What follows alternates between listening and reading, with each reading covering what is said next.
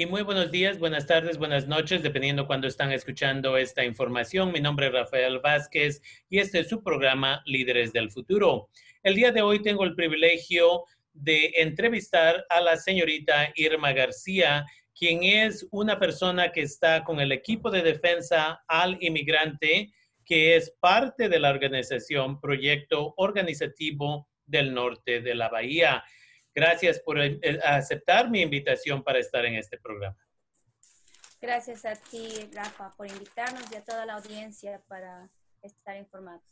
Definitivamente. Entonces, una de las cosas en la que quiero que nos hable el día de hoy es el trabajo que ustedes están haciendo para empoderar a la comunidad migrante durante estos tiempos difíciles. Hemos tenido los incendios del 2017, los incendios del 2019 y ahora tenemos una pandemia donde nuestra comunidad migrante ha sido declarada que es esencial y que tiene que ir a trabajar.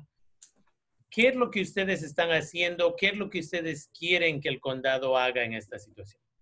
Mira, antes que nada quiero darte un poquito de lo quiénes somos nosotros. Nosotros somos, surgimos en el 2017 con Top Fire, que desgraciadamente afectó mucho a nuestra comunidad inmigrante indocumentada en diferentes formas. Y al ver que, que la ayuda no fue pareja con todos y que realmente se, se excluyó a la comunidad inmigrante indocumentada, fue que empezamos a surgir, entrevistamos a muchas personas y tomamos sus testimonios. Y gracias a eso creamos unas recomendaciones que las pusimos al, las, las expusimos a los supervisores que por casi dos años tuvimos la experiencia también de las inundaciones y los fuegos del 2019 con el Kenkai. Y allí fue donde vimos que nuestro trabajo de casi dos años parece ser que un poquito ayudó. Eh, hubo más traducciones, hubo más información en español y en los centros de asistencia habían personas que hablaban español. Creo que uh, esto fue un gran, un gran cambio que no es el 100%, pero creo que fue el primer paso. Y gracias a esa experiencia del 2017 con las experiencias del 2019, creamos una boleta de calificaciones donde evaluamos a los supervisores de nuestras recomendaciones, cuáles fueron las que no han sido tomadas en cuenta. Y desafortunadamente no han sido tomadas en cuenta nuestras recomendaciones. Solamente han implementado la, la interpretación y la información en español, pero las otras cosas que necesitamos no. Ahora con este COVID-19, 2020, nuestra comunidad inmigrante indocumentada no ha sanado sus heridas del 2017, las inundaciones y los fuegos del 2019 y ahora se tiene que enfrentar en esta situación en donde es esencial el trabajo, pero son los más vulnerables a todo esto y, y, volvemos a ser excluidos. El 17, 2017, 2019 y ahora el 2020, la comunidad inmigrante indocumentada sigue siendo excluida. Y es eh, una de estas situaciones donde los, uh, la gente migrante, más que nada, como hemos mencionado, continúa contribuyendo miles de millones de dólares a la economía de California, eh, millones de dólares a la economía del condado de Sonoma, desde cada vez que vamos a comprar alguna cosa en la tienda, a los impuestos que pagamos a aquellas personas que tenemos propiedades, por ejemplo. Y escucho una frustración muy grande eh, cuando usted habla acerca de cómo el condado no está haciendo el trabajo y las recomendaciones que ustedes hicieron no se fueron tomadas seriamente. ¿Qué es lo que están haciendo y qué es lo que están exigiendo el día de hoy? Bueno, desde el 2017 estamos exigiendo la justicia lingüística. Ha mejorado un poco, pero no lo suficiente. Todavía, sí, apenas está tomando en español, pero no están tomando las lenguas indígenas, porque las personas que hablan otro idioma indígena, es su español es su segundo idioma. Entonces, la, la información va a llegar a mitad, no va a ir 100% queremos que, lo tomen en cuenta los supervisores y que tengan uh, eso se haga una póliza que realmente, porque sabías tú que en las leyes civiles dice que en el 1964, toda organización que recibe dinero del gobierno tiene derecho a ofrecerle la información a sus empleados, a sus a los que les sirve, ¿no? En su propio idioma. Y eso no lo están haciendo empezando todo el condado. Nadie lo está haciendo hasta que nosotros estamos empezando. Por primera vez en la historia hubo un traductor en la Junta de Supervisores gracias a que nosotros decidimos no llevar nuestro propio traductor. Bueno, y otra de las cosas que estamos pasando y también lo pasamos en los incendios de 2017 y 19 es el desalojo. Las rentas son tan elevadas. Ahorita la gente se nos está enfermando, no hay trabajo, tienen miedo de hacerse el examen porque si son positivos ya no van a trabajar y entonces ¿quién va a pagar las biles? ¿Quién va a pagar la renta? ¿Qué va a pasar de su familia, de sus hijos? Entonces queremos que no haya más desalojos y se le ha mandado una carta a los supervisores también y también queremos que en nuestras recomendaciones los empleados, los empleadores les den protección a los trabajadores, el PPE, el PPE, y esto también requerimos que muchas empresas que son muy pequeñas, que el condado tenga fondos para que pueda proporcionarles máscaras a estas empresas pequeñitas para que puedan seguir funcionando y puedan seguir protegiendo a sus trabajadores. También queremos que se le ofrezca a nuestros trabajadores un permiso de enfermedad pagado. Desafortunadamente, nuestra comunidad inmigrante indocumentada tiene que trabajar porque no tiene esos beneficios. Acabé de hablar con una persona y dice, oh no, yo no estoy trabajando porque puedo hacer que me contagie. No usa ni máscara, no trae ni su sanitizer y está en el parque platicando conmigo. Y dice, no, yo prefiero estar en casa, es mejor porque recibo mi cheque de mi trabajo más aparte otro cheque más. Y más aparte mi cheque de 1.200. No, me la llevo tranquila. ¿Quiénes son los fregados? La comunidad inmigrante indocumentada, nuestras comunidades indígenas. ¿Y quiénes son los afectados? ¿Quiénes son los enfermados? Ellos. Queremos eso. Y también pues se está haciendo las pruebas gratuitas y, y, pero no hay atención médica. Entonces no sabemos si una persona inmigrante indocumentada se enferma, va al hospital, no sabemos si la van a apoyar o al rato se va a morir del bill tan grande que le va a llegar, ¿no? Entonces no sabemos eso, pero queremos nosotros hacerlo en nuestras recomendaciones. Y también la, una de las más importantes que nos ha matado eh, durante los incendios del 2017, 19 y ahorita es ICE. Queremos que el gobierno no colabore con el sheriff ni con ICE.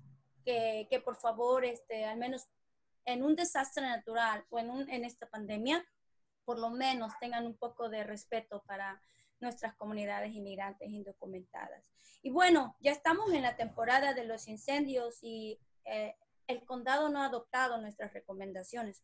Queremos que a toda la audiencia que esté escuchando y hasta los que no estén escuchando se unan a nosotros y puedan unirse a, aceptar y a endorsar estas recomendaciones y hacérselo saber a los supervisores porque ya vienen otra vez los incendios y todavía no hemos recuperado del 2017, 2019, estamos con la pandemia, vienen los fuegos, ¿qué va a pasar con nuestra comunidad inmigrante indocumentada? Y es interesante porque si la comunidad no se une, hay mucha gente que siempre dice, nunca nos van a dejar de tratar mal pero el problema que siempre he visto es que le dejan el trabajo a una persona, a dos personas, a un comité como el suyo, o ellos se van a encargar. Es la razón por la cual nuestra gente indocumentada no hemos tenido una reforma migratoria desde el final de los 1980s. pero si todos nos uniéramos y colaboráramos, entonces podríamos cambiar la situación. Ahora, usted ha dicho, deberían de ofrecer esto, deberían de ofrecer lo otro. Ah, la pregunta que algunas de nuestras ah, comunidades o miembros de la comunidad van a decir, pero ¿qué no el condado dice que no tiene fondos, que no tiene dinero? ¿Cómo van a pagar por estas necesidades? ¿Cuál es su respuesta de ustedes? Mira, ah, en realidad tú lo acabas de responder. La comunidad inmigrante indocumentada es esencial para muchos trabajos y todo el mundo lo dice, todo, casi toda la mayoría, donde quiera que veo, eso, wow, que no sé qué, que no sé qué, y, y que, wow. Pero, pero cuando vamos a hablar en frente de los supervisores, no se dice, no se habla eso. Entonces, ¿qué es lo que yo digo? La comunidad inmigrante indocumentada apoya a este condado con miles de dólares. Ellos pagan impuestos en cualquier lugar que ellos compren su comida, son tratados como cualquier ciudadano. Entonces, Aún, aún más, el gobierno se dio cuenta que la comunidad inmigrante indocumentada no estaba reportando taxas. Entonces, casi estamos obligados a reportar ahora cada año de lo que ganamos y para eso se nos dio el IT number. La diferencia entre el ciudadano y el indocumentado es bien fácil, solamente es un número, un número que vas a ser contado y vas a ser excluido. Entonces vas a ser contado em, eh, y si eres ciudadano, vas a ser contado siempre. Pero si eres inmigrante indocumentado, vas a ser contado solamente para lo que le conviene, para pagar los taxas, para comprar, cuando compras tus frijoles, tu cerveza, tu refresco, todo, vas a pagar tus taxas y cada año vas a pagar también. ¿Qué va a pasar la diferencia? Que los ciudadanos van a recibir un poco de dinero en su retiro, si es que hay, y los inmigrantes indocumentados, cero. Entonces sí tenemos dinero, porque la comunidad inmigrante indocumentada está aportando ese dinero que jamás nunca va a recibir. Entonces, sí hay dinero. De ese dinero o de esa experiencia, nosotros como inmigrantes indocumentados tenemos el derecho de exigir también nuestros derechos. ¿Y por qué? Porque, mira, un día fui a Whole Foods y compré algo y vi mi recibo y vi que me estaban cobrando taxas de la ciudad, del condado y del gobierno. Pero ¿cómo si yo soy inmigrante indocumentada? Entonces, ¿por qué me estás cobrando? No me debes de cobrar, ¿no? pero no, se cobra todos. Ahora, mi siguiente pregunta fue, ah, ¿y ese dinero a dónde se va? Bueno, pues se va a pagarle a los supervisores, se va a pagar al staff del condado, se va a pagar a los policías, a los sheriffs y también se va a pagar al consejo de la ciudad. Entonces, en otras palabras, ellos son mis empleados. Ellos trabajan para nosotros. Entonces nosotros tenemos que exigirles que hagan su trabajo. Y si nosotros cambiamos esa mentalidad, vas a ver que sí va a haber dinero, porque va a ser mucha gente contra ellos y les vamos a exigir su trabajo.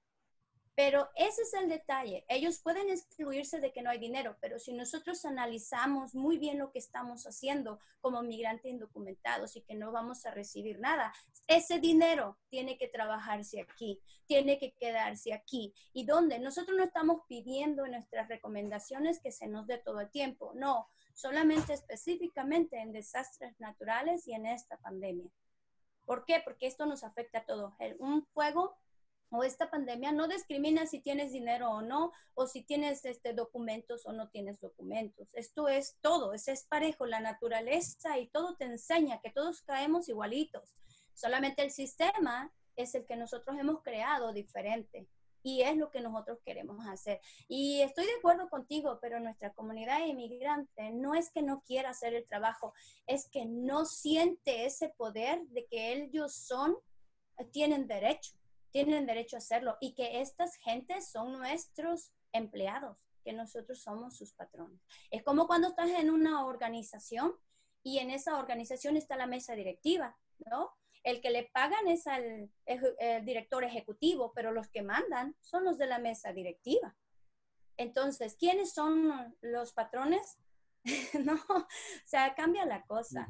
Y eso es otro, mira, una de las cosas que yo quiero comentar a nuestra comunidad inmigrante indocumentada para abrir su mente y ver que ellos son importantes y que ellos tienen derechos, no importan los documentos, es que mira, te la voy a poner bien fácil. Hay una, una empresa de pintura, ¿verdad? Esta me fascina porque un señor en su propia experiencia lo dijo.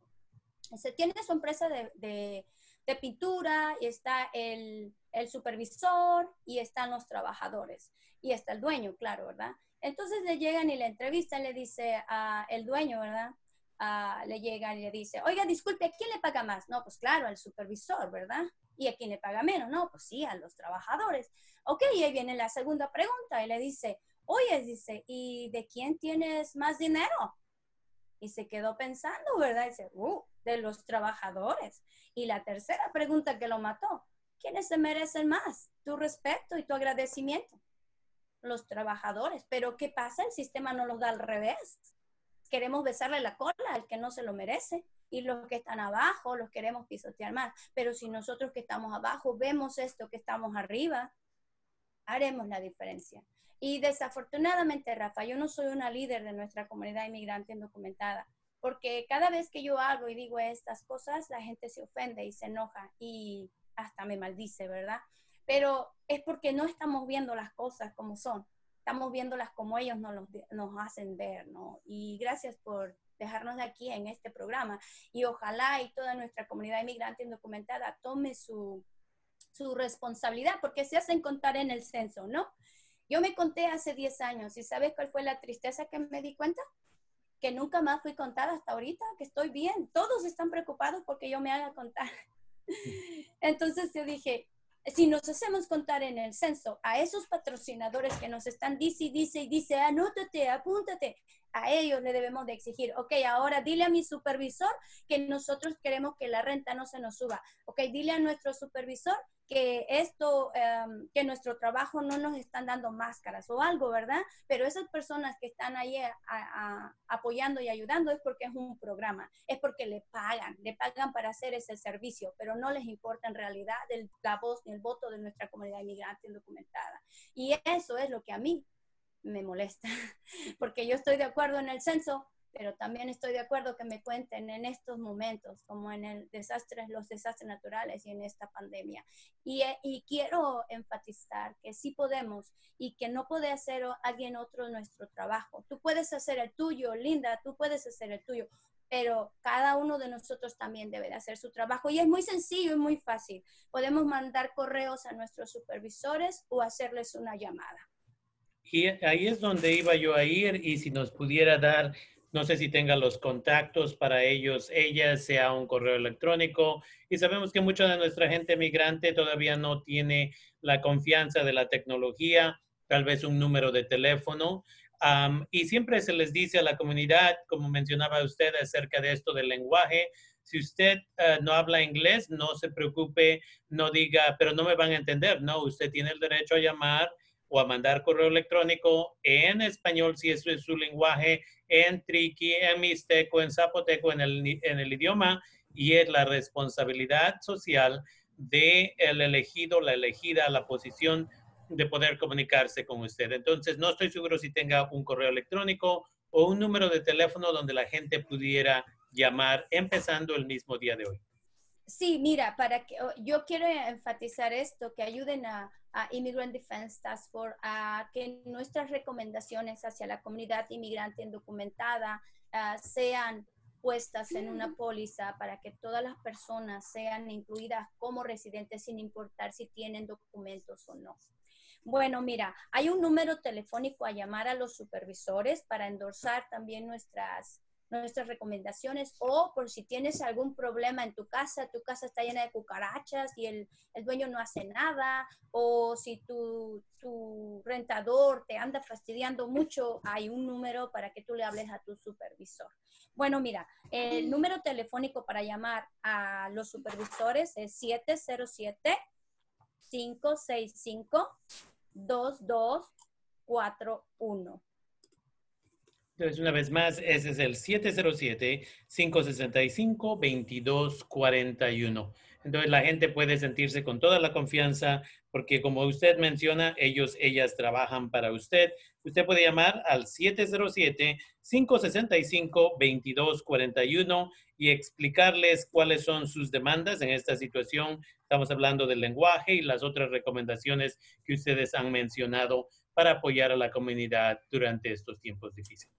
Y mira, nuestra comunidad inmigrante no sabe, muchos de ellos no saben que nuestro condado se divide en cinco distritos y esos cinco distritos tienen un supervisor. Entonces te voy a decir por si escuchas dónde vives para que sepas quién es tu supervisor y cuando tú le llames, tú le dices, oh, la señora Susan Gorn, yo quiero decir esto y esto y esto, ¿no? O cualquiera donde tú vives. Por ejemplo, en el distrito 1 es Susan Gorn y es estos lugares, ella, son, ella es la representante, se llama Oakman, Boys Hot Spring, Sonoma y Sonoma Valley. Si tú vives allí, llama el número y dile el nombre de tu supervisora que es Susan Gorin. El distrito número dos es David Robin y ese es, él es, es representante de Petaluma, Pencrow y Cotari. El distrito 3 es Shirley Saint y ella es responsable de Santa Rosa, Ronan Park. El distrito 4 es James Core y él es responsable de Lakefield, Windsor, Houston, Gersterville y Cloverdale. Y el distrito 5 es Linda Hopkins, Warnerville, Monterrey, Forestville, Occidental, Sebastopol. Si tú vives en el área de Roseland, Linda Hopkins es tu representante. Entonces, el número que se te dio, tú dile, oh, Linda Hopkins, quiero decirte que apoyo las recomendaciones de Immigrant Defense Task Force y por favor quiero que los hagan en una póliza. O Linda Hopkins, mi casa está llena de cucarachas y el dueño no quiere limpiarlas. Este, por favor, necesito que me ayudes a resolver este problema. O tiene mojo, o tiene pulgas, o tiene lo que sea. Ok, entonces ahí tienen esas recomendaciones, ahí ya saben quiénes son sus supervisores, supervisoras. Usted llama al mismo número 707-565-2241 y pide que le transfieran directamente a su representante y ya cuando una de sus asistentes ah, contesta el teléfono, usted puede decir una vez más que si está de acuerdo, que usted apoya estas uh, pólizas o cualquier otra necesidad que usted tenga. Usted tiene el derecho para llamar y exigir que sus trabajadores, trabajadoras que fueron elegidos y elegidas a estas posiciones trabajen para usted. Ah, con eso quiero agradecerle por tomarse el tiempo y estar con nosotros, nosotras, a la señorita Irma García, que es parte del equipo de defensa al inmigrante y esto es parte de la organización, Proyecto Organizativo del Norte de la Bahía y su página de eh, internet para ellos y ellas es northbayop.org. Una vez más, northbayop.org y ahí nada más es cosa de que busquen el área donde dice que es el equipo de defensa al inmigrante. Pueden mandarles mensajes para comunicarse con ellos y ellas. Muchas gracias una vez más. De nada, gracias a ti y a toda la audiencia.